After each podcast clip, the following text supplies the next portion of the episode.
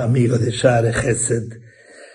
Acabamos de pasar un Shabbat precioso, pero bueno, algo luchando contra una plaga de mosquitos que está invadiendo aquí en Buenos Aires.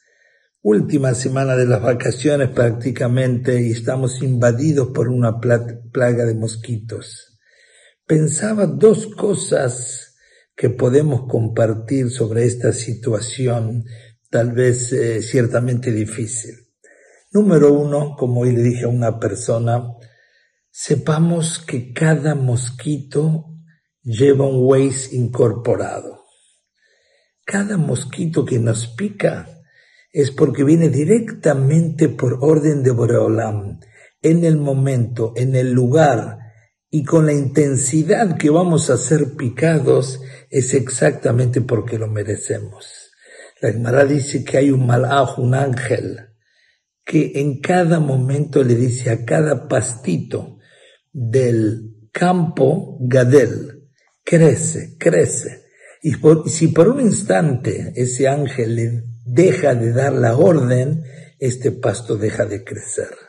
De igual manera sepamos que estos insectos cada uno que nos llegue a molestar viene exactamente porque nos merecemos y en el lugar y con la intensidad que Borolam quiere hacerlo.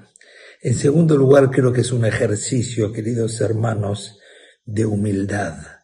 Como una persona como cualquiera de nosotros, un metro ochenta de alto, setenta, ochenta kilos, no podemos luchar contra un insecto que prácticamente no pesa ni siquiera un gramo. Esto es una clase de humildad. Algo tan pequeñito nos puede sacar de nuestras casillas y hacernos poner nerviosos. Como la cámara dice que ese mosquito que entró en las narices de Titus, el emperador romano, el gran emperador romano, y acabó muriendo no pudo luchar con toda su grandeza contra un pequeño insecto. Aprovechemos estos días mientras nos están visitando estos huéspedes a pensar en estas dos cosas. Si no nos merecemos ser picados o nos merecemos una picadura muy leve, así será, ya que cada uno viene exactamente a donde Borolam lo mandó.